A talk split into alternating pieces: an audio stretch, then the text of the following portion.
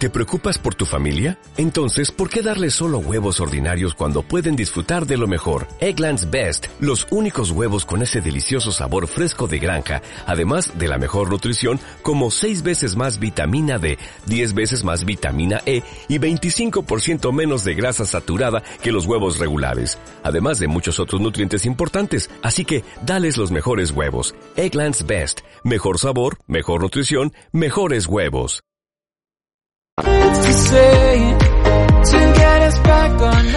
Bueno, Presen, pues, como has dicho bien eh, en, la, en la reflexión sobre hoy que nos vas a reflexionar hoy.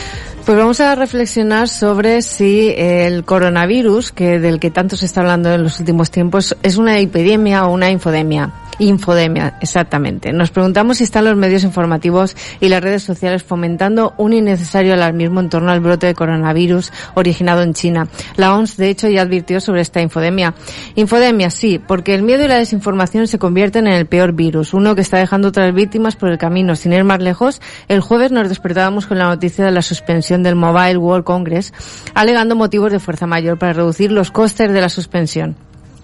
La infoxicación es un término utilizado para escribir una intoxicación por saturación de información y es considerado un fenómeno, que amenaza con afectar a la productividad, la rentabilidad e incluso la reputación de las organizaciones grandes o pequeñas, públicas o privadas, en esta era donde la data es un insumo vital. El problema es que la desinformación puede dar lugar a una situación necesaria de pánico generalizado. Recordemos que durante el brote de ébola eh, ocurrido en 2014, los rumores sobre la enfermedad llevaron a que mucha gente presa del miedo adquiriera kits de protección contra el ébola por Internet compuestos por traje NBQ y máscaras, productos ambos que en ningún caso eran necesarios para evitar la, la infección. Este, por no mencionar otros casos. De igual forma, la desinformación puede erosionar la voluntad de la población para seguir los consejos sobre la salud de las autoridades competentes y además pueden rechazar la búsqueda de ayuda debido a miedos, ideas malentendidas o una falta total de confianza en las autoridades. En el ámbito de las empresas, según los expertos digitales, las grandes preocupaciones de estas radican en que la infoxicación se haya convertido en una problemática de gran escala al interior de las compañías. Habría que hacerse un, un test para ver si estamos infoxicados o no. El caso es que si antes mirábamos el mundo a través de la ventana, ahora miles de ventanas que se abren, se abren simultáneamente y meten al mundo en nuestro ordenador. Esta nueva forma de asistencia hiperconectada instantánea tiene sus ventajas, claro está, pero también sus desventajas. El estrés, la ansiedad informativa, la confusión, la, la superficialidad o la toma de decisiones erróneas son algunos de ellos.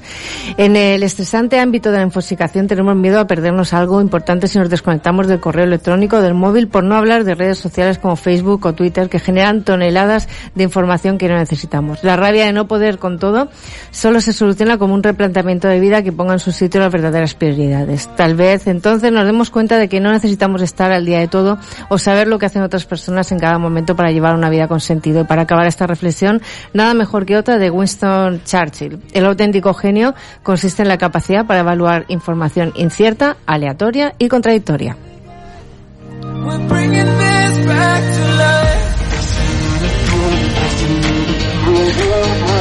Bueno, Presen, infoxicación, término término terrible, ¿no? Suena suena como pues eso, como una enfermedad o Parece, bueno, de hecho se compara a lo que es una epidemia por saturación de información. De todos modos parece un concepto nuevo, pero ya estamos hablando de este término convive con nosotros desde hace unos cinco años aproximadamente. Lo que pasa es que, bueno, eh, se ha ido introduciendo paulatinamente en lo que es nuestra vida y ahora ya parece que se ha estandarizado el uso de la palabra saturación por agobio de información. Podría ser otro sinónimo de esta expresión, si no queremos llamarla infoxicación, pero el caso es que es verdad que se está extendiendo como una verdadera epidemia entre todos nosotros y al final nos lleva pues a lo que estábamos comentando, a situaciones de estrés, de agobio, de pues esta, que estamos sometidos a una hiperconectividad que en definitiva no nos está haciendo nada bien. Y esa, y esa dependencia, ¿no? del móvil, de estar todo el día mirando a ver si han publicado, si nos han compartido, si han dado... Hay datos que dicen que se consulta el móvil unas 150 veces al día